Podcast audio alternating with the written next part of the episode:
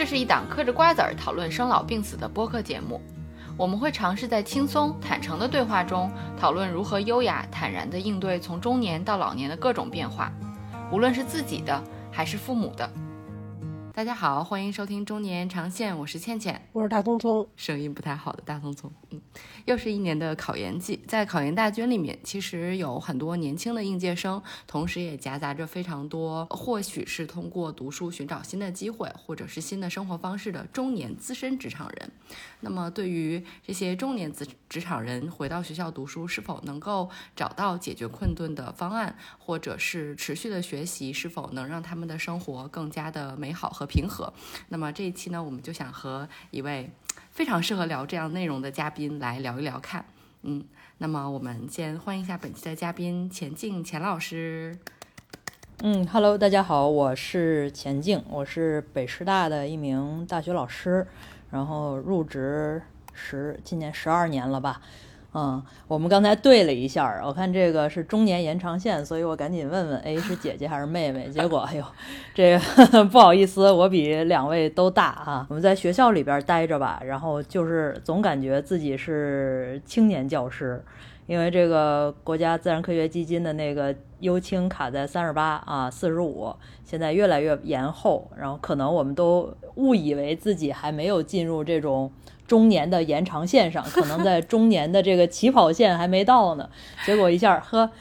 这延长线了，可以可以，非常开心啊，非常开心跟两位聊这个事情，嗯，对，我们这个中年的范围也比较广嘛，我觉得很多时候它是一个心态和呃一种生活中面对的困难的状态的描述，因为可能很多人觉得一直都觉得自己还呃是一个青年的状态，但是当遇到一些我们觉得向上的问题的时候，就是。自己的父母长辈很多面对所谓的养老啊，或者是进入退休的另外一种生活状态的时候，我觉得我们好像就开启了一些中年的话题啊。然后包括像今天我们要聊的这个中年职场的这个困顿，其实我做了一些功课，就是看到钱老师其实在 B 站，然后其实是有很大的影响力的。我自己看的视频的感受是觉得钱老师确实，呃，之前的分享的内容都非常的真诚，经常是要给出一个。真正切实可行的建议来给到呃提问的学生或者是朋友，所以经常冲击大家，可能说的比较委婉，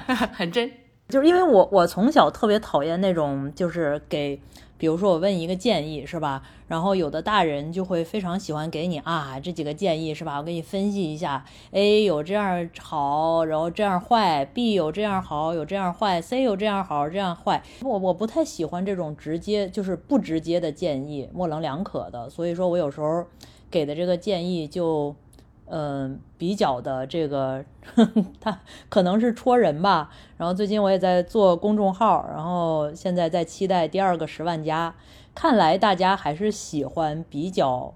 比较直接、真诚的建议。所以当那个钱老师您提出来说想聊一聊围绕这个话题，其实您应该是观察到了一些身边的，比如说 MBA 的学生，他们。为什么会来读书？他们常见的困顿有哪些？您一定是有一些观察，才觉得特别想要谈一谈吧？嗯，首先这个就是年龄就成熟的职场人吧。咱们基本上把这个读书这件事儿分割成两两个部分，一部分是就是从学校里边一直往上读的朋友。嗯，从硕士研究生、博士研究生啊，或者不管你读到哪儿，都是从学校到学校这么一个过程。还有一部分是学校出来以后进入职场了，进入职场之后发现了各种各样的原因以后，往这个学校里边再扎回去。这可能是分为这么两两个族群、两个朋友啊，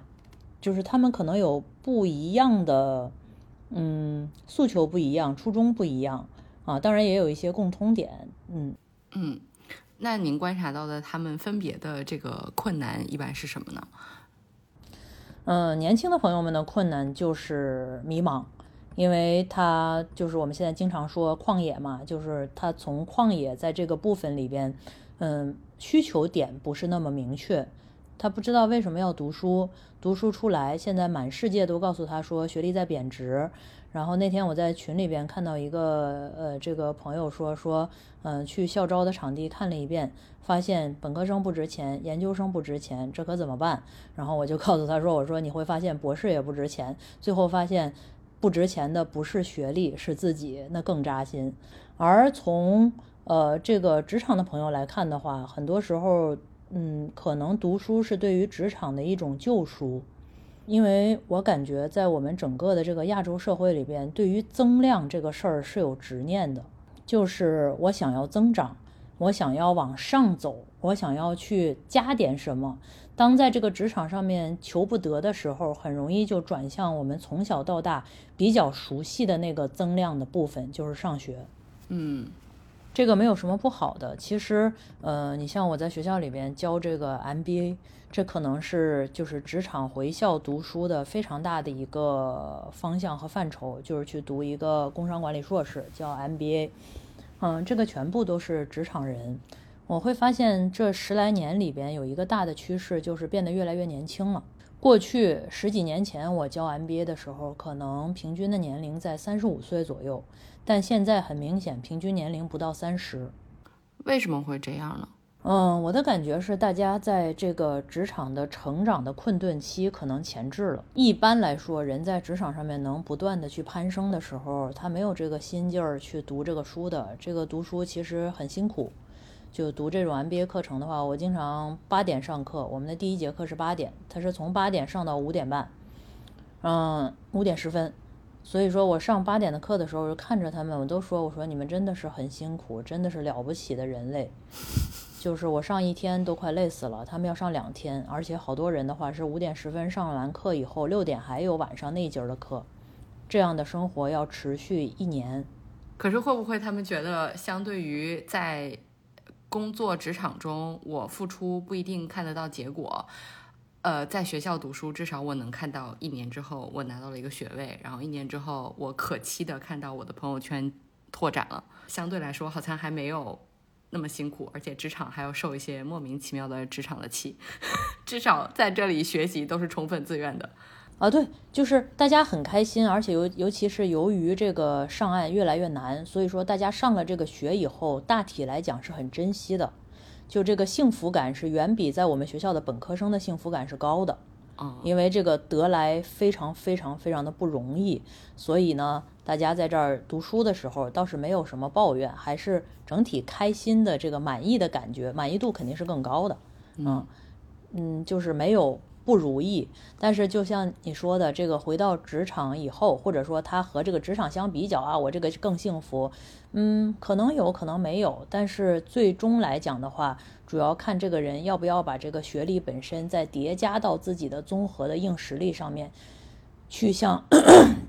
叠加在综合的硬实力里边去向这个职场去求，这个可能会很大程度上再次去打击和影响幸福感。看您说的这么直接，就是打击幸福感。回学校读书，很多人真的是为了寻求增量去回的。但是读完之后呢，大家想要求的到底能不能求得到呢？以您的观察，您身边的学生，您过往的学生，三十五加的，甚至或者现在三十加的学生，他们能求得到吗？我是觉得原来求得到的还能求得到，原来求不到的还是求不到。呃，因为这个东西就和校招拿着学历去磕门槛是一样的，校招可能这个东西的重量分量会更重一些。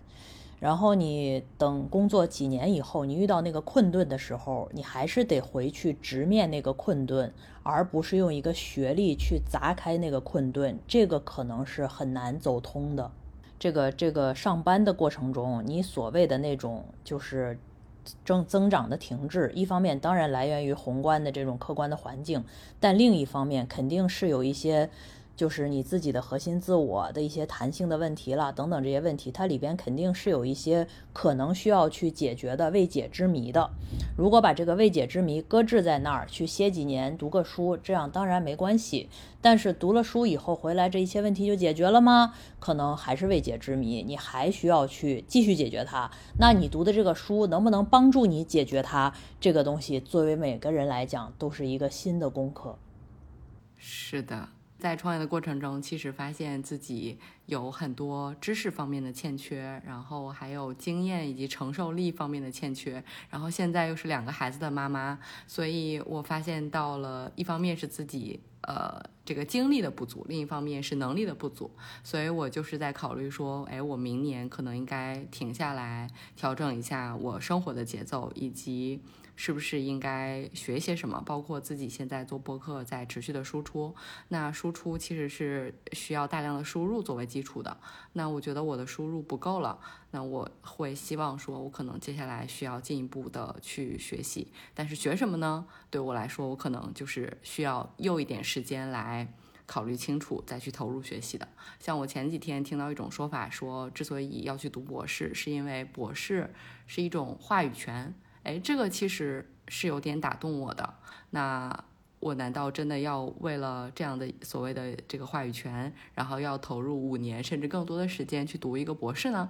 读博士吗？这个其实可能也是中年人到了职场的某个阶段，就是经历了说我要去的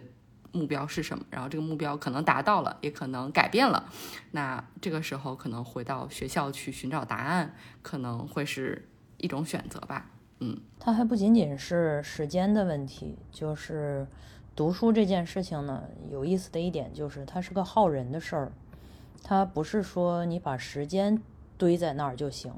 它是需要有很多的心力放在那里的，而这个放在那里的时候，它可能必然就会影响。影响其他的部分，就是换句话说，很多时候我们求的是一个增量，但是这个增量来的时候，我们人是一个统一的有机的整体。你增量来的时候，可能就是此消彼长，整个这个大厦就会撼动。嗯，就是我们不要把太多的东西赋予在读书上面。就比如说你刚才说的，读了博士有话语权，那可真不一定。读了博士以后有没有话语权，可能你都没有话。也没有地方发声，没有人听你的时候，这是不是话语权是另一件事情。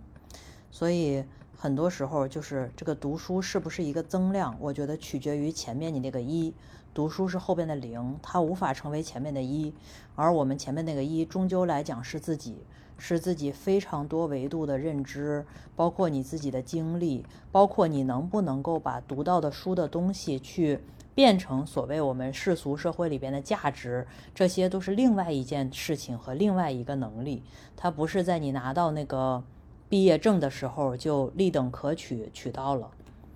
这么说来，感觉钱老师其实您您说的我觉得很客观，但是这样子的话，你是在告诉大家不要轻易的回到学校读书，不要的轻易选择 读书这条路吗？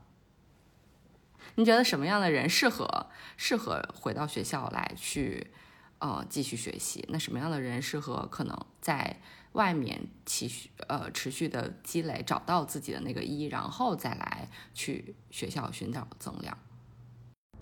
嗯，我觉得人要认，就是只要你要的少，都能够得到。比如说，什么人适合回学校学习呢？就是对学历有无比的憧憬和想象的人，适合到学校学习。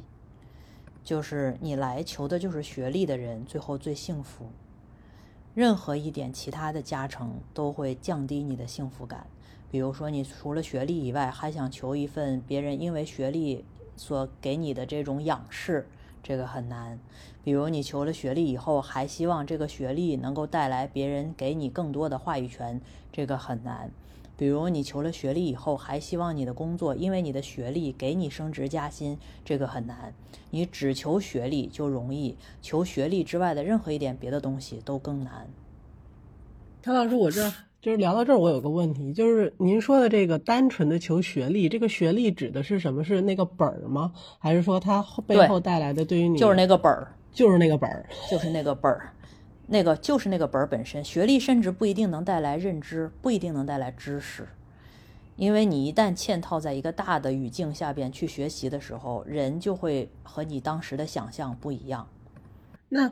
钱老师就是那个本儿，对于人这个前面这个一来讲，就是他如果说抛开我刚才理解您说的，呃，降低一些想象，是指那种额外的。呃，社社会的需求也好，或者是社会的认知也好，或者说自己职场上面的这种呃所谓的增量。那单纯自己对这个知识的，就是这个学历后面是对知识的渴求呢，还是说单纯的一个学习归零的心态，想用这样的一段生活，还是什么？就是我我觉得是，嗯，我觉得是我们只要在学校的语境里边去学习，就别提单纯，单纯的学习完全可以在家学习。这个还挺，就是超超出我的想象的。就是您，就是您的意思是说，其实进入到学校这个环境，它就是一个社会环境，不不可能有纯单纯的这个情况，对吧？有时候大家来学习的目的都不单纯，然后整个的这个过程其实也并不单纯，所以导致最后这个只有这个本儿是单纯的，整个它就是一个不单纯的过程。所以大家不要把它描绘和包装的那么的。神圣，它就是一个社会的一个正常的和，其实和上班没什么区别，是这个意思吧？啊，它不是和上班没什么区别，它就是一个事儿。比如说，你像你最简单的一件事情，如果你想学心理学，那你为什么不拿一个教科书去学？包括现在很多北大清华的教授都在网上有公开课，你大可以去学。但是很多人想要去卷考研，去卷一个。心理学的硕士研究生，对吧？这个在如今的语境下边是非常难的。你要准备考，你要考各种各样的这个科目和心理学没关系的科目，你要去备考，你要去求，你要去复试，你要去准备复试，你要在这个中间有很多的机会成本，耽误各种各样的时间，而这些东西和学心理学可能都毫无关系。那你要耗费这些行政成本，这这些这些整个的这些东西进入到一个体系下边去学习，其实本身。当时这个初心就没有你想的那么纯粹，就不是去学习了，是去求的心理学的学历，而不是喜欢心理学的学习。那就是说，乔老师，我我我理解您刚才讲到，其实现在线上很多的学习手段，呃，也很丰富，但是线下的大学的学习生活，除了您说的那些以外，我理解。至少在我的认知里，还有和老师的现场的互动，还有和学同学的交流，还有整个那个大学里面生活创造，比如说有图书馆，有这些东西的氛围，那种东西可能是我坐在家里面没有办法呃去替代替代的。所以就是就是这些东西都，或者是说和呃教授也好，和这个整个班级同学的这种上课的互动，在您看来，就是这些东西都是可以。不不需要的。如果只是单纯的为了学习，那大家劝退吧，就是还是回家比较好。不，因为回家学这个时间你可以控制，然后很多的事情你也不需要有那么多成本替代。所以，如果您是一个理智的中年人，如果您真的是一个没有什么单纯的额外的需求的人，那其实在家学习也是可以的。如果做不到单纯的坐在家里学习，就是说我们可能要回回去内内省一下我们的目的，是这个意思吧？嗯，是事实上，以客观来讲的话，以大数据来讲，我教了这十几年的课，就教这种职场人回学校学习，愿意跟教授沟沟流的人，去交流的人是极少数。当你拥有图书馆的时候，你也不会去了；当你拥有那浩瀚如边的免费的数据库的时候，他们已经上到第二年。我问过好多次，没有人会用，不知道在哪儿，找不着入口。就是说，你可能是去买单的一种可能性吧，对吧？就是现代人嘛，这个奢侈品了，对吧？我就买了买了爱马仕，我放在那儿，我也不一定背出去嘛，我也不一定拿它买菜。他说差不多，就是我拥有了 进入图书馆的卡，然后拥有了九八五学校能够买购买的非常多的免费的数据库以后，我依然可以不用，我就是这么奢侈消费，我特别牛。然后老师就杵在那儿啊，这是一个这百万粉丝的大网红的老师，我也一句话都不问他。老师在上面扯着喊着说，扯着嗓子喊说：“同学们，你们有什么问题吗？”然后同学们张着嘴瞪着眼，然后和小时候上化学课一样，想钻到桌子底下原地爆炸。就是钱老师，我不得不说，就刚开始你在说你直接给出你的这个结论的时候，我有一点就是非常质疑您刚才这个结论。但是通过你描述了刚才的场景，我又多少对你产生了很大的动，就是就是相信感。怎么说呢？我不是说我不是说这个学历教育不好，或者说学校教育不好，它肯定有它的那个叫什么？现在时髦的词儿叫氛围感，对吧？就是 我觉得这氛围感挺好的。但是呢，就是大家在这个氛围里边，当然你也可以说去熏陶，是吧？我就是愿意去坐在那儿熏陶，那也可以来熏吧，啊。然后，但是说你是不是你当时想象的那个东西，或者说我们是不是问问自己的心？其实我就是去求一个学历，这个一点都不丢人，为什么不能承认呢？嗯，就是我认为是可以承认的，承认了以后比较容易自洽和舒服。那所以什么？就是说，如果我们谈到，我觉得可能也不算是中年啊，就是三十五加的人，呃，像我们这个年纪的人，当我们再回到那，就是谈到 OK，我现在是为了一个学历去学习。其实这个事儿，如果刚才我们认同钱老师这个逻辑，这事儿就简单很多，就反而它单纯很多。就是我是为了这个学历，那什么样的人需要这个学历呢？就像。您钱老师刚才您讲的，我理解很多中年人其实他的那个放弃掉的那个些机会成本，可能对他来讲是很巨大的。那有些人可能就认为说，哦，OK，我回到学校，我要一个学历，我就能在职场上重新开始，或者是我就能在社会上有重新的一个自我评估的一个定位，就是真的是这样的吗？就是其实刚才您讲到说，您拿了这个学历之后，其实要就是转换成自我的一个能力。就是其实这个转换过程，钱老师你能不能给聊聊？这里面需要什么要素才能做转换呢？这样的话，大家在想自己的这个理想的时候，也先评估掂量掂量自己的斤两，有没有这个转换的能力。那比如说，二位你们在职场上面，然后一个人三十七岁了，他这个呃努力考研是吧？然后都可能没不是这种在职研究生，考了一个全日制的硕士、专硕呃专硕或者学硕三年，读了三年出来，他三十七岁了。你会另眼相看他吗？就是怎么说呢？就是你能够让别人去在职场上买单你的这一切，给你所谓的更高的薪水，肯定不是这个一个研究生学历能带来的吧？嗯，我的想象应该是这样。这可能在各行各业都是通用的。别说研究生学历了，你读个博士出来，你三十七岁了，你都很难说让人因为这个东西去给你另眼相看。当然，他可能会觉得这是一个非常有意思的。Interesting fact，对吧？觉得你这人哎不错，是个博士。但是说怎么能够哟？你是个博士啊！天哪啊！行，快快来这边坐，上上宾请。这个实在是在这个时代很难做到的一件事情。嗯，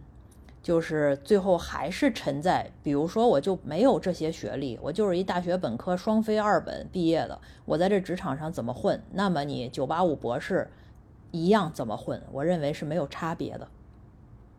但我我的感觉是，如果这件事情我们是不是基于在中国的这个学习背景下来讨论，这个机制的背景下来讨论这件事情呢，就是其实我也是自己，我想到说我要去参加考研这个考试，我要做。这么多的准备，然后我在这个机制下，然后可能还要做受很多的限制，才能选什么样的课，什么样的课，我是不是真的能够学到我想学的知识？因为对我来说，我真的是想学某些知识的。但是当我去找那样的课程的时候，我反而不见得能够找到符合我的课程。但我另外一个需求是，我觉得。我的身份需要让我的两个孩子知道，说妈妈不是每天就坐在家里面电脑前在线学习，妈妈还是有一个正经的工作。妈妈现在的工作就是在大学读书，就是我觉得我是有这样的一个心理负担。就像您说的，我现在求的不是一个证儿，但我要的是一个学习的。身份就是一个官方认证的我的学习状态，所以我在需要这种状态的解释的时候，我好像是一需要一个官方背书，就是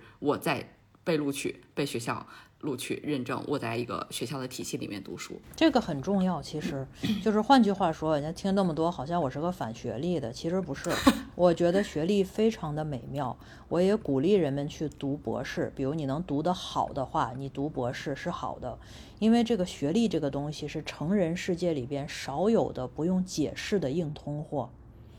你就单单这一点，其实也足以吸引人去追求了，更不用说很多时候。你有一个博士学位，也是别人对你的一份尊重。包括你刚才提到很重要的一点，家庭里边小孩子也是非常势利的，就是一个高学历的妈妈，可能也会被小孩引发一些可能的尊重，这是一定会发生的。所以大家也不用觉得学学历无用论，学历有的时候它是一张无形的网，把所有人都罩在里边。我们既为他买单啊，还为还还还可能用它去换取一些可能的价值，也是也是不错的。嗯。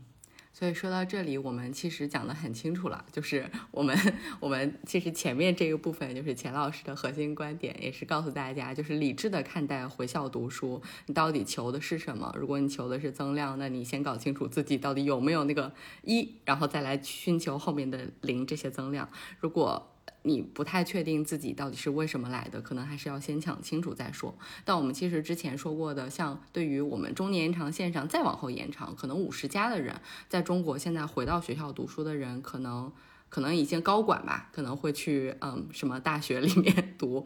呃 EMBA 或者 MBA 班的呃同学，可能会是一种老年托儿所、老年高端托儿所。那个东西的话，就是它就不是学历了，因为那个东西没有学历。EMBA 包括各种各样什么金融领域的啦、时尚领域的啦，开的各种各样的这种班，它是完全只有个证儿，它没有学历证儿，所以人家真的不是去求学历的，就是去找一个场域，去在那个氛围感下边认识一些能够称得上是称得上是同学的人，然后不管有没有目的，相信大部分人没有那么强的目的，他有时候就像我们去。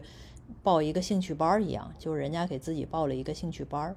然后在兴趣班里边能够有在一个话语语境上面对得上话的人，也是一个乐子。但是对于普通人呢，普通的中老年，比如说我们的爸爸妈妈退休之后，除了老年大学，他们想圆一个自己接受高等教育的这样的梦，想要把自己的这个人生。不完满的地方，把它给它补齐。那对于他们来说，除了去读 MBA 或者参加考研，应该已经不接受他们考研了。那他们还有什么选择吗？我觉得攒点钱去国外读呗，读个一年的，还能体验一下国外生活，这个可能是挺好的。嗯，在国内你说你卷这个考研什么的也不是不可以，但是。成本巨高也没必要，包括我觉得人随着自己年龄的增长，应该有一个，我自己是觉得啊，应该有一种自觉自愿的意识，就是把一些，呃，在入门入门场域下边的机会留给年轻人。嗯，入门场域。考研这个东西绝对是一个，嗯，怎么说呢？它是个定额的，所以说你拿了别人就没有，这个是一个基本的常识。而比如说，我们都已经五十岁、六十岁了，然后你在这个世界上面已经已经得到很多的时候，我觉得如果我到了这个年龄，包括我在现在的时候，我都想着很多时候要给，就是有一些东西其实就是要不要。很多时候，中年以后的可爱是从不要东西开始的。那我们再来谈谈具体的吧，就是您刚才也提到，就是中年人来到学校之后，有可能其实。也并没有好好珍惜自己的学习机会，但是我相信有很多人还是希望在中年时期能够高效的学习的，因为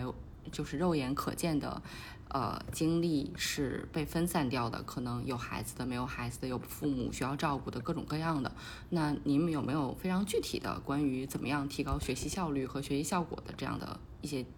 建议可以分享？嗯，你在如今的这个时代的话，我们大部分人的效率都没那么高，这是一个社会现实。所以说，中年去学习的话，我觉得就是接受一个现实，各方面都一般。一般的前提下，怎么能过？这可能是一个更务实的问题。就是说，你扯着他的脖子说说，你给我提高效率是吧？你带完娃以后，然后你再去，你再去静心学习，这个太为难大家了。能学就行。就是你最简单的一件事，像我们 MBA 学生的那些论文，真的是如果按我的意思是可以全部不过，但是大家已经这么难了嘛，是吧？就都过了吧。当头你是想去读了吗？对我们要求很欢欢迎大家报考北师大的 MBA 啊，这个这个这你会你会和我相遇的，我还教一门必修课，就是因为那个就对我而言，就是念 MBA 这件事儿，其实。如果是我之前在职场上，他已经过了这个门槛了。曾经有过，就大概三十岁前后，然后因为有的公司是如果不做 MBA，在我们这个行业是很难再往上走的，所以很多人会选择就是工作的，嗯就大家计算的很精准的，就是比如说我要工作两年，然后在第二年的时候开始申，然后我我申到了之后，然后我怎么去念，念完回来之后我再跳槽，这样的话，甚至大家最后单纯的就把它折算为就是薪资涨幅，就是和工资、呃和投入的嗯几年这个学费之间的一个一个比较，我几年能把这个学费挣回来，然后是合理的，所以还是一个划本的买卖，而且有的时候经历呃嗯。顶尖的这种公司的话，它会要求你有这样的嗯。MBA 的这个就是。呃，履历才能才能招你，就像刚才您讲，就是个门槛儿，对，所以这就是一个必须要做的事儿。如果想在这行业往上走的话，但对我来说，就是呃，就就就我会觉得这个事儿，呃，就像您刚才讲的，和我工作两三年攒出来的这个工作经验比，我会觉得可能工作经验更有意义，在当时我的选择，所以当时我没有读啊。然后呃，后来就是也出现了您刚才讲的这个呃，很多我的小朋友就刚进公司没一两年，我觉得说，哎，呃，其实工作能力非常强，然后也很适合干这行，然后人家就去读书了，读 MBA 了，然后我就很懵逼，就就是我觉得就是不知道他们为什么要在就是一个工作如此大上升期的时候去选择读书，然后嗯，然后去了之后，其实就每天就是赶那个 schedule，赶那个行程，然后。呃，我我也觉得他们其实知识体系已经很完善了，很多都是商科出来的孩子，他的知识体系已经是就是做基础工作或者说做呃一一定程度的工作是完全没有问题的。然后念的课程其实和 MBA 的课程也大大差不差，但是大家就是会为了这个职场，就可能后来我的理解，它就变成了一种职场的一个职职高职校 这种，就是要去回个炉，然后跟大家搜索一下，然后看看能不能再找个工作，呃，就变成这样了。对，所以就是呃呃，但是这个过程当中就可能会出现，就我我没觉得他有很多同事念完回来，我没有觉得他的能力工作能力真的提升了多少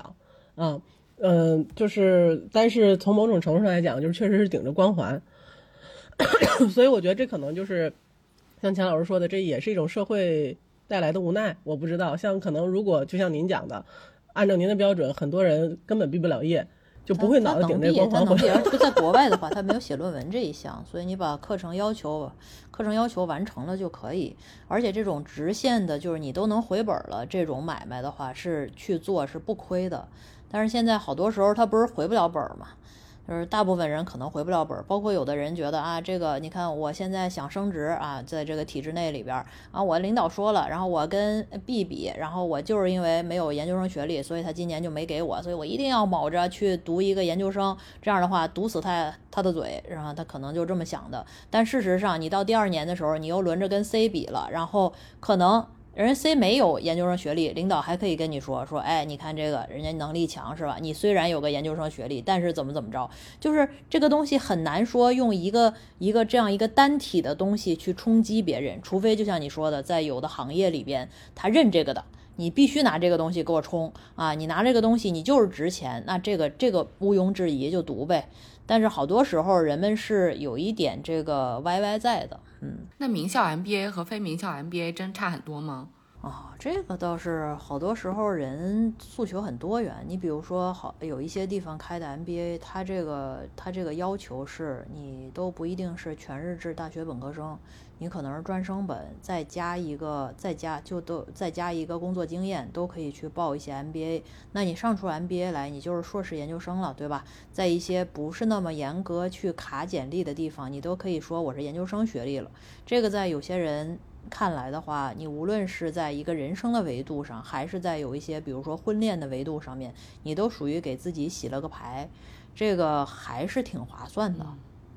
这个其实有时候比名校的 MBA 要划算。名校的 MBA 是不可能说把这一部分人纳进去的。像我们现在的话，你没有一个全日制本科的话，可能很难在北师大这样的学校申请到 MBA，这是一个现实。那么的话，那很多人就是本科是一个全日制本科的，不管是双非也好，好多还是九八五二幺幺的。那你在上一个 MBA 的时候，你这个学历能给你加分的地方在哪里？那可能对于每个人来讲，就需要去重新考量了。但即便如如此的话，一样，这可能是一个这个社交的货币，是吧？然后就是包括我们整个从小比到大，这个东西都是比的一个环节。你说你去干个别的，可能别人都会质疑你说啊，为什么要干？但你说你干嘛呢？我上学呢，啊，上学好啊，这基本这个对话就进行下去了，很愉快。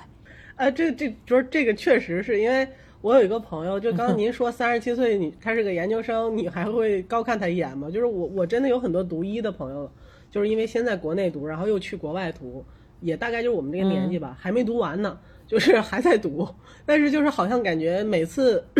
你跟他聊天的时候，就是说。呃，你你干嘛呢？还读着呢？嗯，还读着呢，就会觉得说，嗯，他也是在干一件正经的事情。你这这就是这就是人家社会上最最叫什么呢？就是我看各种报道最调侃的这么一类人是吧？叫逃避逃避在真实社会里边的这个境遇，所以去读书。但即便是逃避，我也能理解，就这些都是可以理解的。就是只要大家对学学校里边的学历教育没有那么高的期待和不切实际的想象，这些所有的这些行为都能理解，因为它毕竟是一个人类向上的心嘛。就是你想向上，你想变化，就哪怕你不是去上 MBA 了，你去蹦极了，这这这也能理解是吧？上 MBA 总比那个去蹦极好理解多了。不过确实，钱老师就是我觉得跟您这对话，我给我提了一个醒吧，反正是因为。你刚才提到一个点，我我觉得对我至少我自己很受用，就是很多像 我我们这个年纪的人，有的时候会迷茫的时候，可能也没有职场上也没有那么不如意，或者是说就是对于现在的生活也没有什么就是吃不暖穿不饱的这 吃不饱穿不暖的这种急急需要解决生活问题的这种诉求去拿一个学历，但是总是有一种蠢蠢欲动的心，说哎，好像是不是年轻的时候因为。工作赚钱有一些未尽的什么理想之类的啊，或者受专业的限制没有去，呃，没有去好好学习的，我是不是能够重新回学校，抱着一颗单纯的心去回个炉？不过你刚才说的确实让我有一点清醒，就是还是如果真的是这种想去单纯的念个书，可能确实方方式方法有很多，不见得就是形式上非得是说去回到学校座位上，然后在那儿坐着去去去去。去重新做一回学生，嗯，而且是很多时候你在这个职场上面比较如如意的朋友，你去读这种现在时代下边的，哪怕是北大清华的 MBA，你都可能很孤独，因为现在去读书的人可能没有那么。嗯，怎么说呢？这么说也不太好，就不是像大家理解的这种登峰造极的精英去进行一个精英的教育。大部分人还是以这种就是学历的提升为主的。那么大家都为学生提学历提升的时候，就很容易交朋友嘛。你如果说仅仅仅是一个就是说，哎，我这个比如说在单位里混挺好，闲的没事儿干是吧？然后我去追求一学历提升，你朋友都不好交。这个这个这个，你不太痛苦，这个东西很难和痛苦的人交朋友。所以交朋友就咱俩这样的回去读书都是孤单。这个可能连社交的这个诉求都不一定能达到。但是你求真的痛苦的话，那我同意你刚才说的，你去读个博士。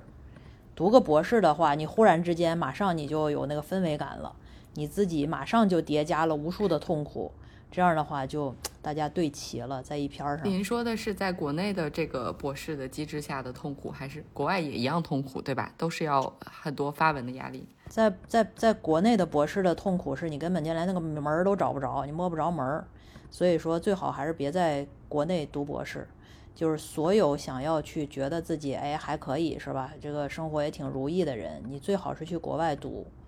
而且是带着俩孩子是吧？去去孩子到国外去上上学，体验体验也挺好。嗯，这个可能是更好的一种选择。你在国内读的话，现在这个名额很难找，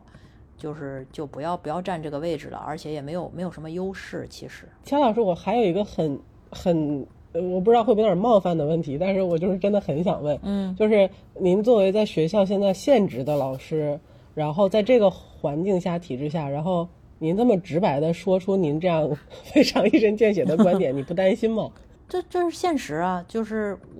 我我说什么观点 需要需要需要警醒，你能不能提醒我一下？我会觉得说，就是首先就是你没有粉饰粉饰现实，就是你没有把它包装的听上去不那么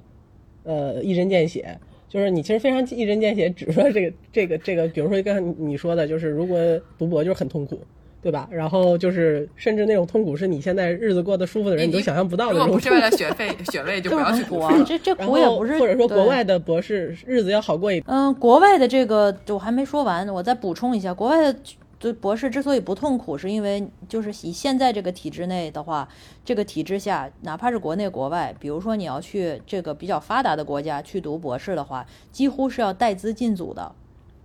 就是拿奖学金这件事儿可能可以放弃了。如果你带资进组的话，那就没有什么痛苦嘛，是吧？我自己是我人生的老板，这个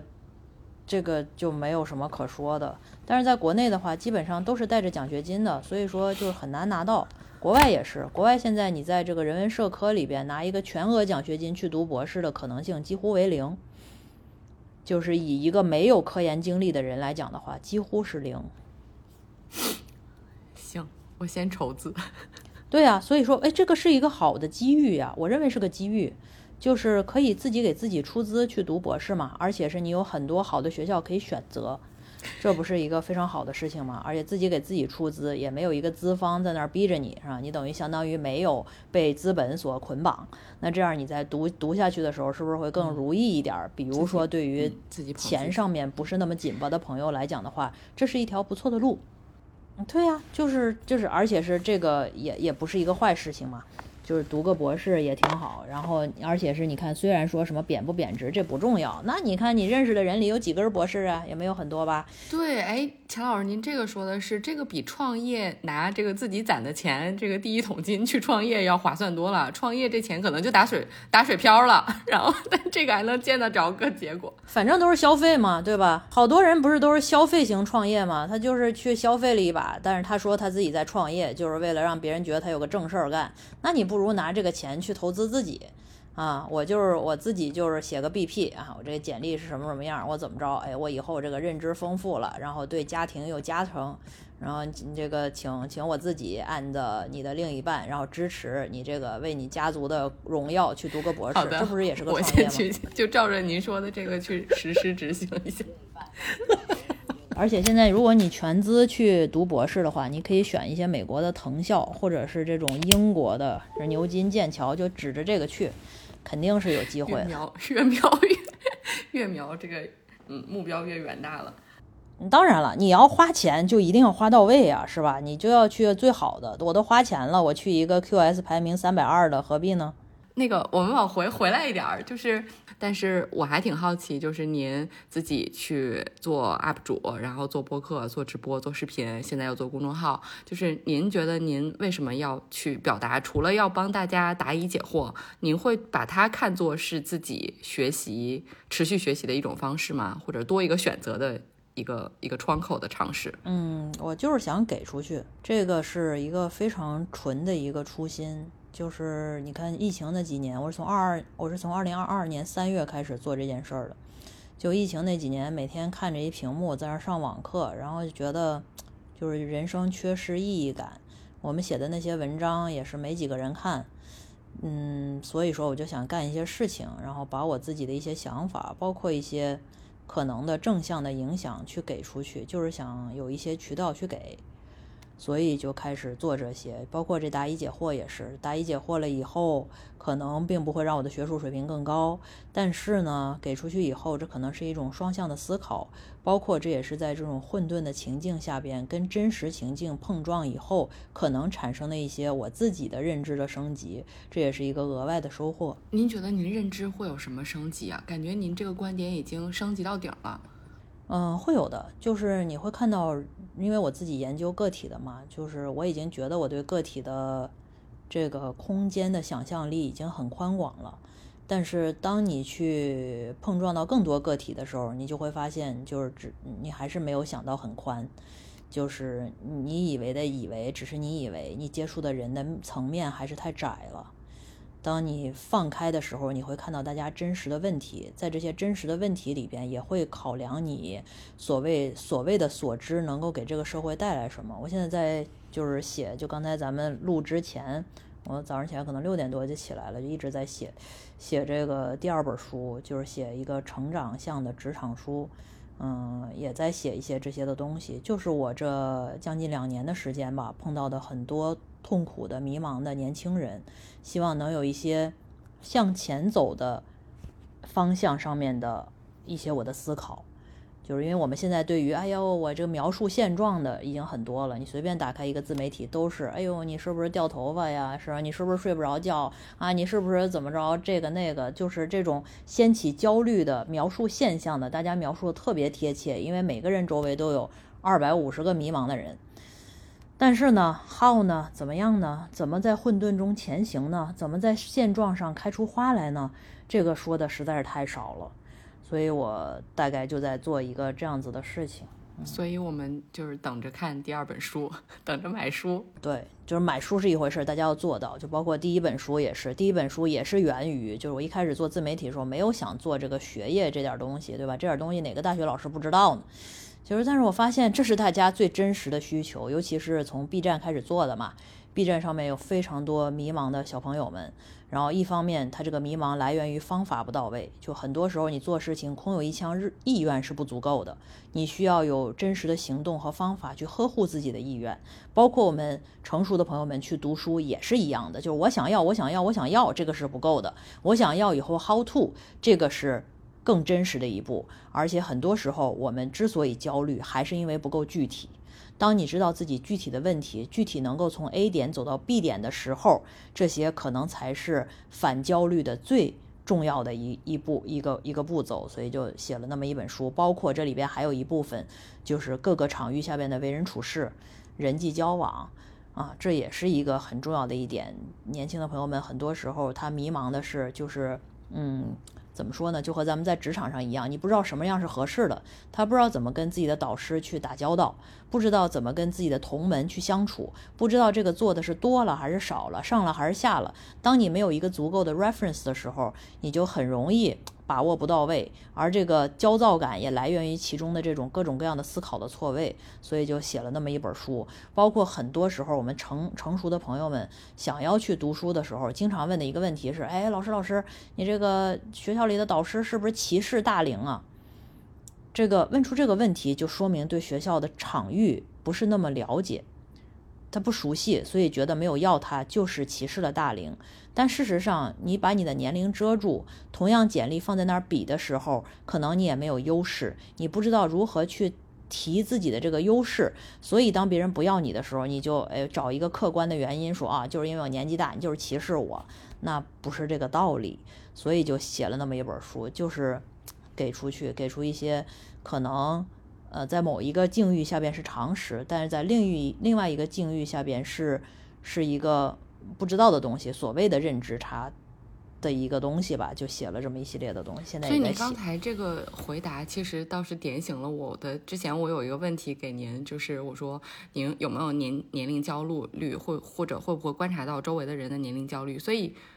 我觉得年龄焦虑。其实不是年龄焦虑，而是年龄不自信。他是对自己心里没底，所以一个年龄焦虑的人，可能其实是对自己的年龄所带来的阅历的价值没有自信了。对，年龄没错呀，年龄是个客观的，就好像我们在职场，在那个公司里边，你说你要是三十五岁的高管，你肯定不焦虑；你要是三十五岁的基层员工，你可能就会焦虑。所以你刚才那个描述特别的精准，就是你年龄下边的这种，你是不是自信？或者说，在我们大俗话里边说，你这个年龄给你带来那些东西，足不足以变成你的腰杆硬的一个支撑？这些可能才是大家所谓焦虑的来源。所以最后就是，如果年龄焦虑了，其实是要问问活到了这把年纪，然后这个精力是不是撑得起来 如今的自己，或者自己是不是能自洽的接受这个？对呀，就是这个东西，有的时候这就是为什么要读书嘛。我不是说上学的读书啊，就是看一些书，或者是你有一些呃通通透的一个胸怀，就是你把这个东西放在仅仅放在所谓职场上面，外外人加给你的那些功名利禄，这个就会越活越难受，这是永远的枷锁，这不是三十五岁的枷锁，你活到五十五，你照样有这枷锁。是吧？你是好多那退休的退二线的老干部还在那比较啊，我这个你啊，我我退二线以后，你给我的这个是一个阳光房哟，他他这个是一个阴面的，我这是一阳面的，我就比他高级了。那你一辈子比不完，这是一个非常非常难终止的一个比较戏。但如果你把它放宽了以后，可以比别的呀，啊，就是比身体，啊，比我对人生的通透，比我的心胸像大海一样宽广。比我的这个精神头儿特别足，然后比我这个呼吸里边比你比你更深一度，这都可以比呀。就就是你想比的话，可以比别的嘛。就是就是怎么说呢？对于这种各种各样的这种外界加给的东西，可能可以摆烂一点，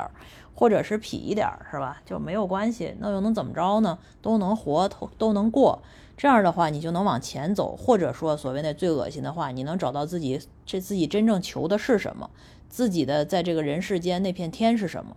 我们既然都聊到中年延长线了，对吧？就我不知道你们会不会想这个事儿，就是我越活就会越想，就是人你。你来这个世界走一遭，你是要什么呢？就包括那个词，就是我有时候看到一些一些，就是就是我最近在思考一个东西，就是你成功了以后怎么去活？就包括我又看到一些朋友，就是你有非常大的这个成就之后，还是很焦虑，还是像一个永动机一样，就是一直往前奔，就是奔什么呢？那天我看一个词儿特别好，叫名缰利锁。就是名利就像缰绳和锁链一样，把人一直锁在一个通道上面，这个其实也挺苦的。钱老师，我还有另外一个问题想要问您，就是也是想让您来给大家分享一下，就是因为我觉得像您之所以。呃，站出来分享，是因为看到了很多人的困顿，没有人来回答。然后，那你觉得我恰恰可以说一说，讲一讲？包括您说一开始做视频啊什么之类的，也有走出自己的这种舒适区的，呃，这种推自己一把的这个情况。嗯，那对于很多中老年人，我觉得其实大家有很多很多样的。价值观和经历和观点其实是没有人听到的，而越来越极端的一些信息在网上或者单一的信息在网上传播的时候，这种势能反而是更大的。所以，怎么样能够鼓励到更多人去发声，然后让这种多样性、这种参差多态之美被被被被挖掘出来？你有没有什么样的建议可以鼓励一下身边感觉还是有内核的中年人？嗯，我没什么建议。我看这个网上挺多的，就是因为我喜欢看，就是我基本上在各种这个媒体刷视频的时候，都喜欢刷那种老百姓自己的生活，什么早上起来五点半喂牛的，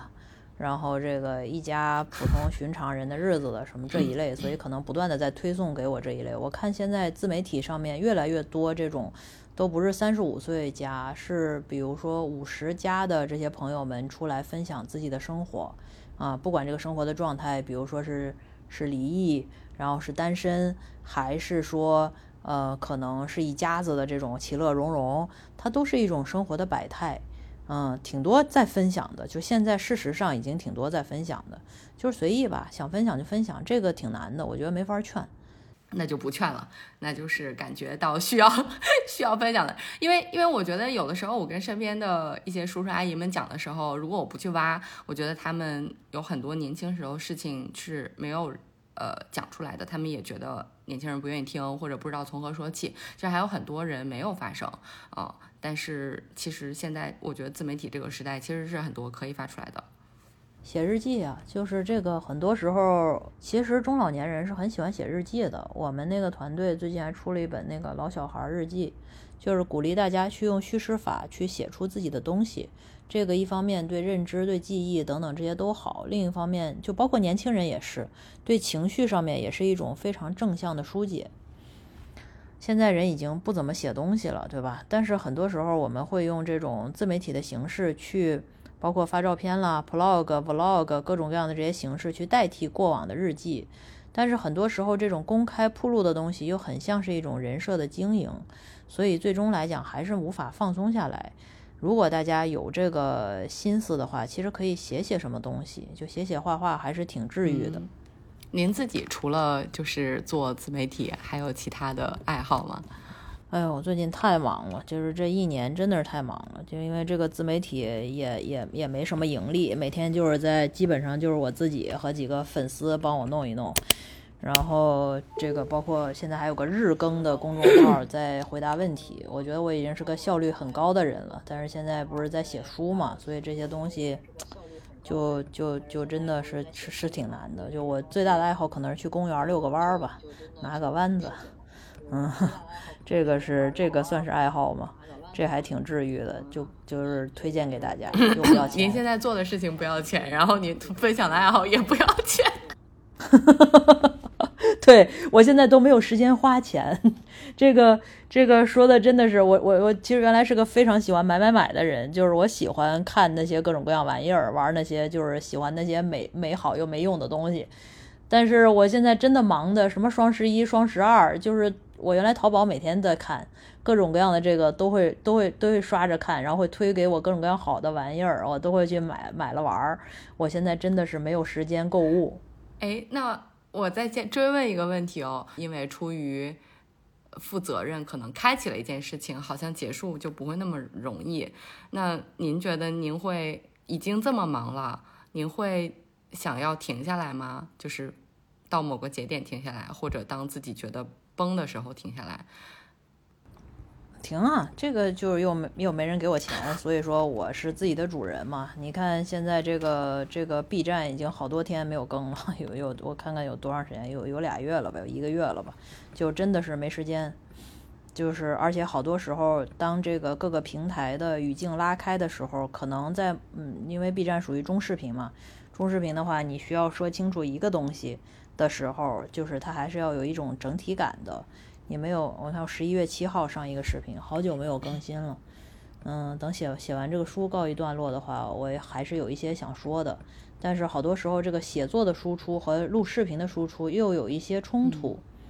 嗯，写作写作的话，他就把自己埋起来，其实不太想说话。他这个表达之间互相替代了。这视频吧，你还得给自己整一整，是吧？扫眉大眼的坐在那个视那个那个镜头前面去啊啊，大家好，然后这又是另一种状态，所以说就是就是顺着弄呗，尽量是吧？然后直播我也俩月没播了，一个月了，至少一个月了，就是一写书就不太想说话。嗯，好的。OK，我之所以这么问，一方面是我自己的困顿，另一方面是觉得我们之前讨讨论这个中年延长线上的问题，有其中的一个问题就是照护，就是我们向上照顾父母的时候，可能就是会有更多的压力，时间上的呃付出需要被占据。那这种时候，你不管是职场，还是自己的小家庭，还是自己的爱好，可能都要做一些呃重新的分配和调整。然后在这种时候，怎么样真的？既照顾好自己，然后又就是去去承担适当的责任，我感觉也是一个难题，所以就来问一问您的这个时间管理，还有就是这方面的预期。时间管理，我在我在那个书上有写，就是时间管理很多时候是价值管理，就是你把价值放在哪儿，时间就在哪儿。但是很多时候我们之所以不开心，其实是你价值错位，你觉得重要的事儿都没做，时间都搁那儿搁置了，浪费了所谓的。但是呢，你这个就是重要的事儿，可能还是难的事儿，你又畏难，所以你把它越来越往后弄，人就越来越颓。那你这个，如果你能够每天能够做一两件自己觉得是有价值的事情，不管是你看孩子、看父母，还是你做你工作里边那点事儿，只要你觉得是价值所在地，其实都是我觉得是愉快的。其他的就算了嘛，就我们都是人，这个认识到自己是个普通人，是个很重要的事儿。普通人他没有面面俱到的，你换换句话说，就我们在自媒体上看出来的那些，又啊有好几个孩子，然后又又怎么着，那那是有其他的补偿机制和系统的，你不知道背后的事情是什么，就不要给自己太多的这个压力在。好的，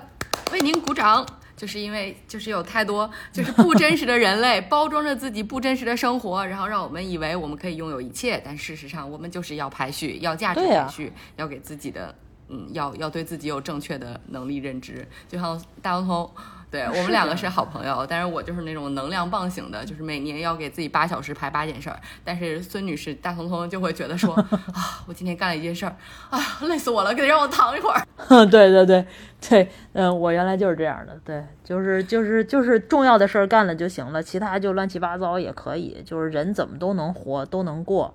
该忍忍，该放放，就是要放过自己。好的，我们这一期的内容就叫做“中年人的智慧来自于好好的认识自己”。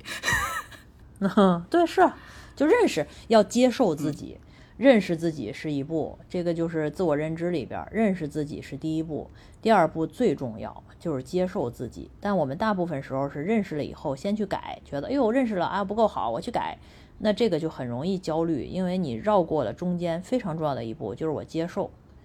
我接受我的好，接受我的赖，接受我的漏洞百出，但我依然爱自己。然后呢，再在后边再说，哎，我挑一下哈，这十个事儿里边我就改个一个事儿啊，差不多，然后让它更好一点，哎，我就完美了。就是日子就是这么过嘛。好的，没有想到我们这期的内容是这么戳心又治愈的一期。非常混合的感觉，就是直白、直白、直白的告诉大家，如果你能直面这个事实，你的人生就幸福了。好的，大洋葱啊，你还有什么感想要和钱老师分享吗？没有什么感想啊，这不就是书肯定是不念了，这这再琢磨琢磨，在意在意啊，是立减百万，这肯定是不能念了。就是你你说完了之后，就是我觉得给我省了。省省了又省了两年的弯路，对，对，书肯定是不能念了，但是习学就是学习还是要学习的，但是就说想一想就是怎么样适合自己的方式吧，就别想一天脑子里想用不着的，呃，自己坐在窗明几净的教室里。哎呦，你这个场景，你这个场景实在是太这个我们小时候看的那个叫什么宣传片了，哎，我们还真有，就是，嗯，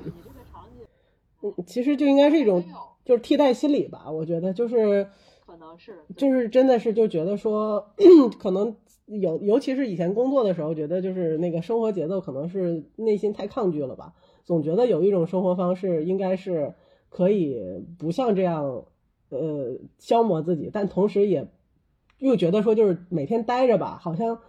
又有点不学无术，但实际上真实面对自己就是个不学无术的人，怎么了？就是 就别回学校折腾老师去，嗯。好的，那么这期的劝退节目就 大概就是这样。行，祝大家终身学习，终身成长啊！好的，好，谢谢钱老师。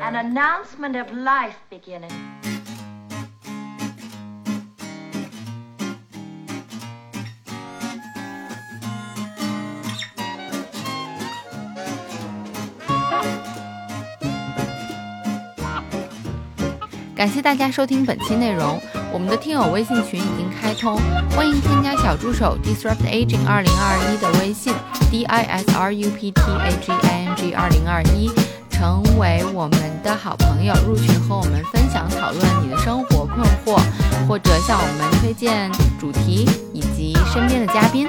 大家也可以查看 Show Notes 以及节目详情中的相关信息，与我们联系。期待和大家相见。